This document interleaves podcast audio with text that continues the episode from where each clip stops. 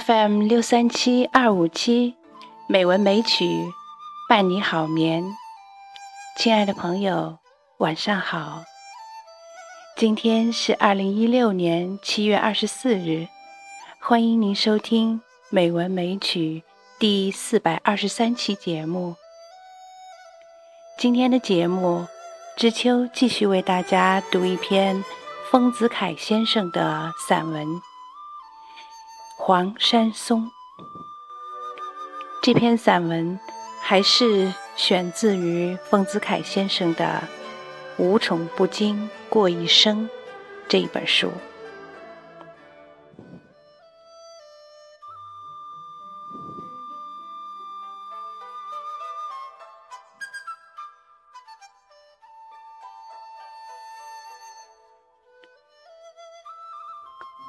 黄山松。没有到过黄山之前，常常听人说黄山的松树有特色。特色是什么呢？听别人描摹，总不得要领。所谓黄山松，一向在我脑际留下一个模糊的概念而已。这次我亲自上黄山，亲眼看到黄山松。这概念方才明确起来。据我所看到的，黄山松有三种特色。第一个特点，黄山的松树大都生在石上，虽然也有生在较平的地上的，然而大多数是长在石山上的。我的黄山诗中有一句：“苍松石上生。”石上生原是诗中的话，散文里说该是石下生或石缝生。石头如果是囫囵的，上面总长不出松树来，一定有一条缝，松树。才能扎根在石缝里。石缝里有没有养料呢？我觉得很奇怪。生物学家一定有科学的解说，我却只有臆测。《本草纲目》里有一种药，叫做石髓。李时珍说，《列仙传》言。穷书煮石水，可知石头也有养分。黄山的松树也许是吃石水而长大起来的吧，长得那么苍翠，那么坚劲，那么窈窕，真是不可思议啊！更有不可思议的呢，文殊院窗前。有一株松树，由于石头崩裂，松根一大半长在空中，像虚蔓一般摇曳着，而这株松树照样长得郁郁苍苍、娉娉婷婷。这样看来，黄山的松树不一定要掺食水，似乎呼吸空气、呼吸雨露和阳光。也会长大的，这真是一种生命力顽强的生物啊！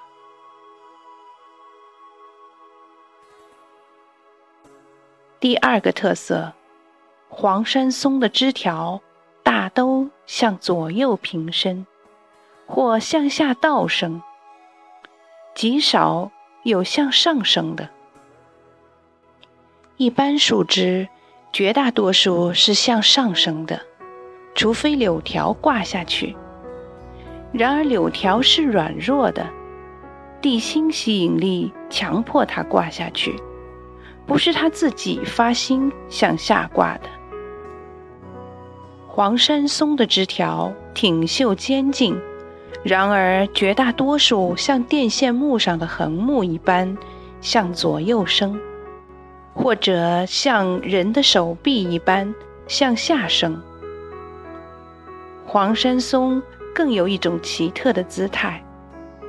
如果这株松树长在悬崖旁边，一面靠近岩壁，一面向着空中，那么它的枝条就全部向空中生长；靠岩壁的一面，一根枝条也不生。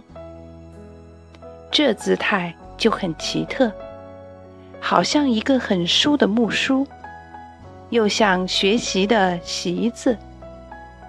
显然，他不肯面壁。不肯置身丘壑之中，而一心向着阳光。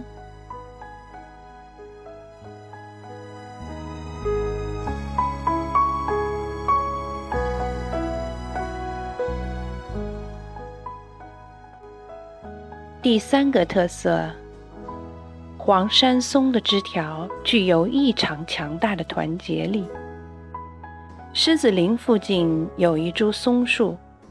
叫做团结松，五六根枝条从茎根的地方生出来，密切地微傍着向上生长，到了高处才向四面分散，长出松针来。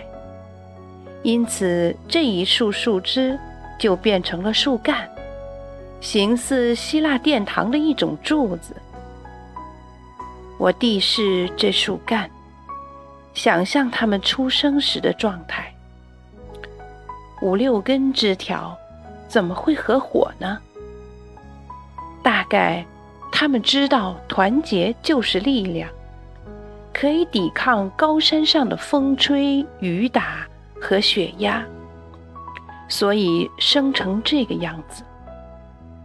如今这株团结松。已经长得很粗很高，我伸手摸摸它的树干，觉得像铁铸的一般，即使十二级台风、漫天大雪，也动弹它不了。更有团结力强得不可思议的松树呢。从文殊院到光明顶的途中，有一株松树。叫做蒲团松。这株松树长在山间的一小块平坡上，前面的沙土上筑着石围墙，足见这株树是一向被人重视的。树干不是很高，不过一二丈，粗细不过荷包光景。上面的枝条向四面八方水平放射，每根都伸得极长，足有树干的高度的两倍。这就是说，全体像个钉子，但上面一划的长度，大约相当于下面一竖的长度的四倍。这一划上面。长着丛密的松针，软绵绵的，好像一个大蒲团。上面可以坐四五个人。靠近山的一面的枝条，梢头略微向下，下面正好有一个小腹，和枝条的梢头相距不过一二尺。人要坐着蒲团。可以走到这小腹上，攀着枝条，慢慢的爬上去。陪我上山的向导告诉我，上面可以睡觉的，同沙发床一样。我不愿坐轿，单请一个向导和一个服务员陪伴着，步行上山。两腿走得相当吃力了，很想爬到这蒲团上去睡一觉。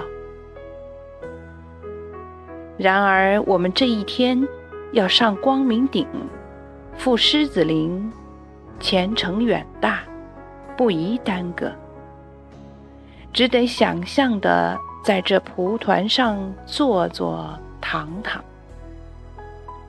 就鼓起干劲，向光明顶迈步前进了。一九六一年五月十日，丰子恺。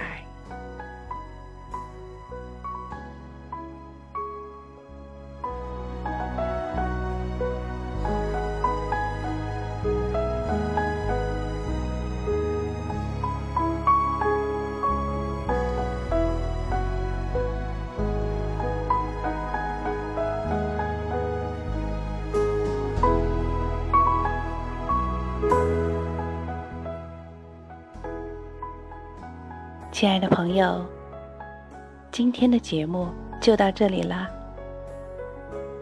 知秋在北京，祝你晚安，好梦。